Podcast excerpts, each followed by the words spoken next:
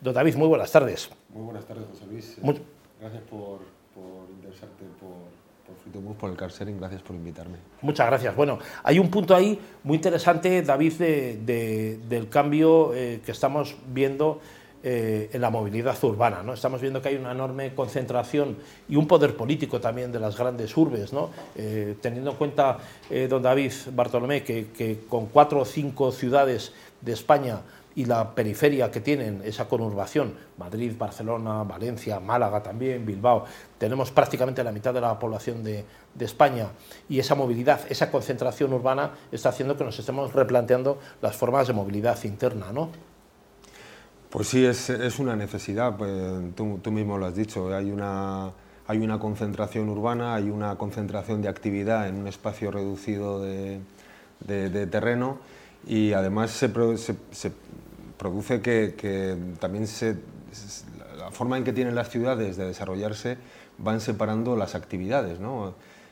Antes, eh, antes en las ciudades más pequeñas, o yo vengo de una ciudad pequeña como Segovia, en la que bueno, ibas andando a los sitios y hacías un poco el trabajo, el estudio, las compras, el ocio a una distancia razonable. Ahora tenemos los centros comerciales donde vas a comprar, los, el centro de la ciudad donde realizas el ocio, trabajas en, quizá en un polígono empresarial, un polígono industrial, eso significa más movilidad y eso significa eh, que hay una mayor necesidad de aportar soluciones que, bueno, pues que hagan que no se colapse el, el, sistema, ¿no? porque esa movilidad claro. Eh, claro, estaba basada un poco en la movilidad individual, uso del vehículo privado de manera normalmente individual, una persona, un vehículo, y bueno, eh, esa es un poco la historia. Ahora estamos cambiando todo eso y en el futuro cambiará radicalmente. Sí.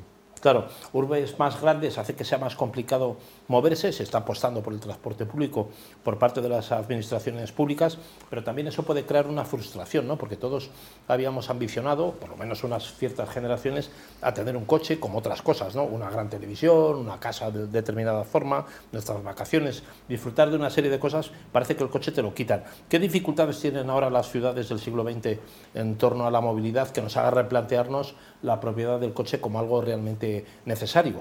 quizás no es necesario tener un coche, ¿no?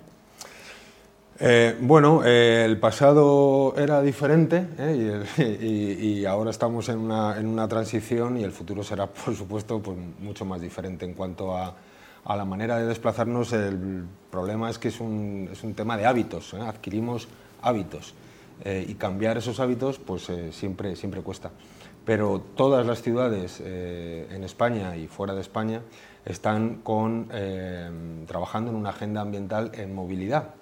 Fíjate que te digo movilidad, eh, hace unos años, y tú recordarás que hablábamos de transporte, movilidad tampoco se entendía muy bien, había la concejalía de movilidad y tú en qué trabajas, en transporte, pero ahora hablamos de movilidad. ¿Por qué?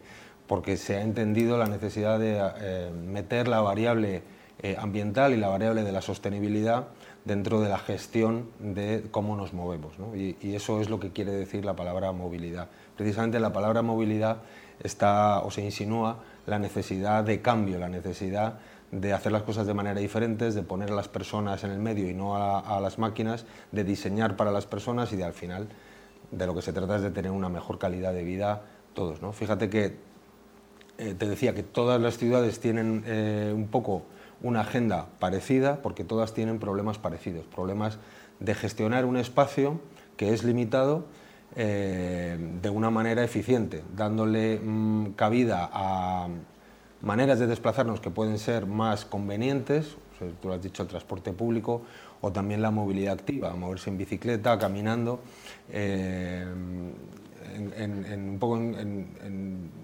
contra de, de, lo que hacíamos más antes, ¿no? que era diseñar y movernos en coche. Las ciudades están diseñadas para los coches y aparcabas en la puerta eh, de, tú lo sabes, de donde, de donde fueras. Del cine. del cine, del cine de, de, la panadería y eso, eso es lo que está cambiando. ¿no?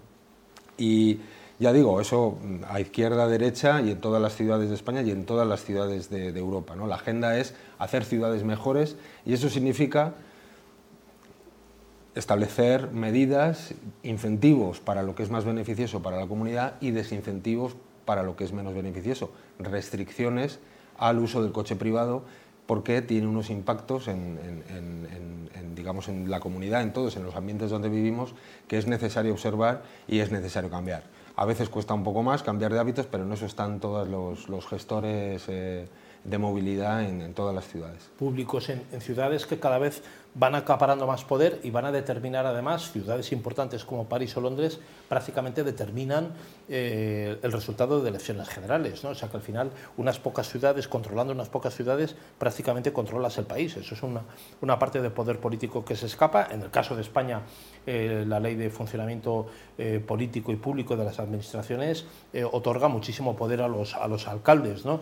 Y tenemos ese, esa gran, ese gran acaparamiento de poder que tienen las ciudades eh, en urbes que realmente cuando se diseñaron, cuando uno ve la Gran Vía o ve el, en el caso de Madrid, por ejemplo, eh, el, distrito del barrio de Salamanca, o ves, por ejemplo, el ensanche en Barcelona, o ves las grandes avenidas en París, se diseñaron cuando no existían coches. ¿no? Luego todo esto ha sido invadido por los vehículos de motor, pero cuando se diseñaron eh, no existían los vehículos de motor. ¿no?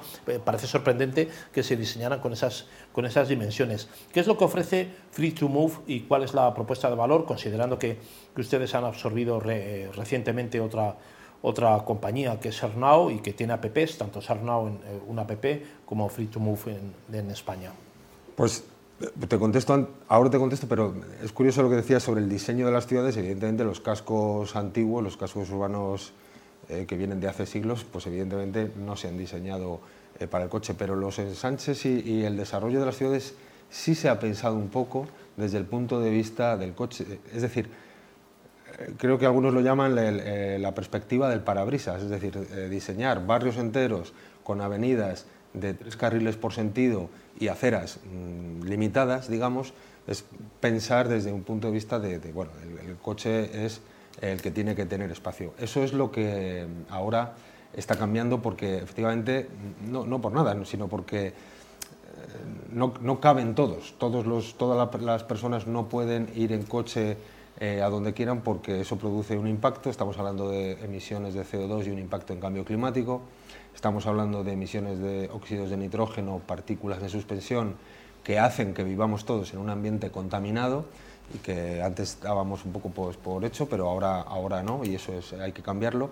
Y estamos hablando pues eso, de un espacio limitado y cambiando el espacio es como consigues también cambiar los hábitos de desplazamiento de la gente. y a eso a eso se dedica Free2Move, que es una empresa tecnológica que trabaja en movilidad, en, movilidad sostenible, fundada en el año 2016, pertenece al grupo Stellantis y lo que propone Free2Move es ofrecer precisamente una alternativa al uso del coche privado. Es decir, eh, hay una aplicación eh, que ofrece diferentes maneras de acceder a un coche para usarlo por minutos, por horas, por días si quieres salir en función de necesidades particulares o de empresa eh, de empresa eh, efectivamente es, que eh, la narrativa de que el vehículo privado produce un impacto es cierta y tenemos que hacer cosas y ahí está la implicación también en este caso de un automaker como Stellantis de proponer una alternativa en la que tu necesidad de automovilidad, es decir, de, utilizar un automóvil, está satisfecha sin la necesidad de, comprarlo.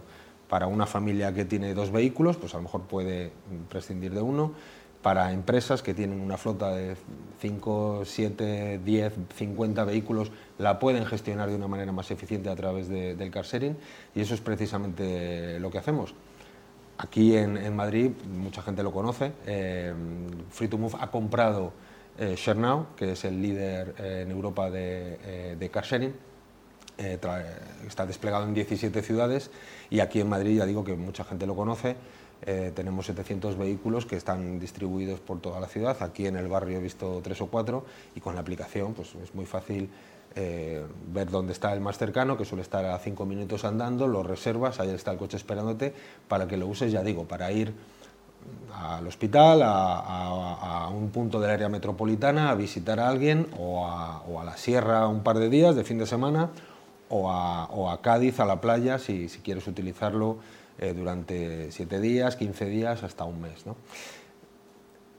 Ahí tenemos un desarrollo tecnológico porque lo que queremos hacer es que eso, que se dice así, no es nada fácil y lo que queremos hacer es que sea lo más fácil, lo más conveniente posible, precisamente para que el ciudadano cambie esos hábitos. ¿no?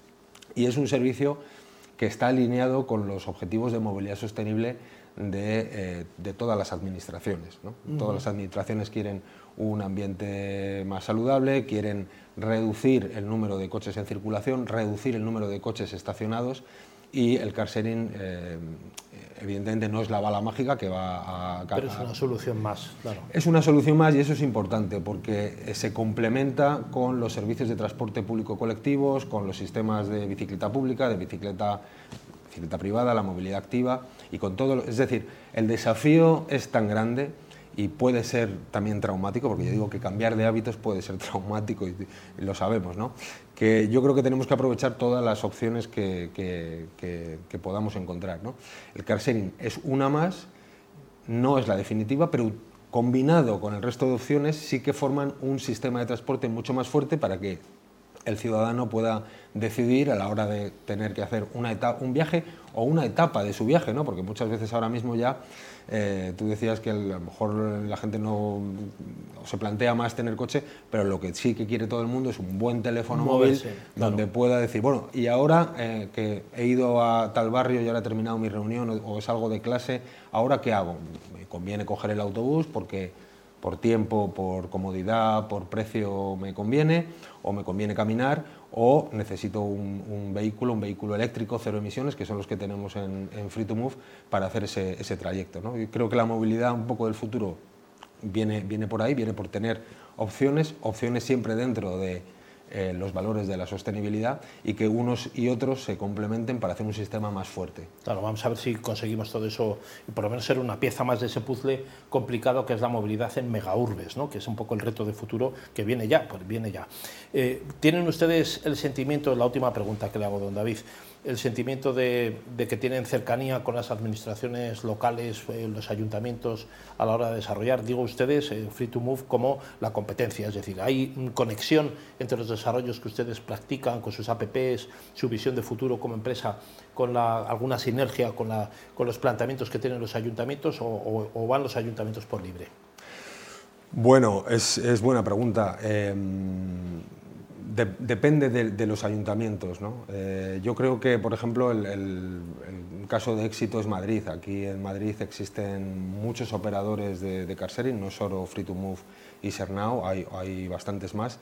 Eh, y se ha visto siempre, y, y, lo digo desde la administración anterior, que era de un color político, la administración actual, que es otro color, y todos lo han visto como, porque esto no tiene tampoco no se trata de, del color político, sino que se trata de eh, crear una ciudad mejor, una ciudad más limpia, tener más opciones de movilidad, que la gente pueda desplazarse en buenas condiciones de tiempo, de comodidad, de dinero, y, se ha visto como algo muy positivo, alineado, ya digo, con sus objetivos de movilidad sostenible y, se ha tratado de una manera que se permite operar, es decir, tampoco se trata de, de, subvencionar o de apoyar en el sentido económico, sino de permitir la, operativa.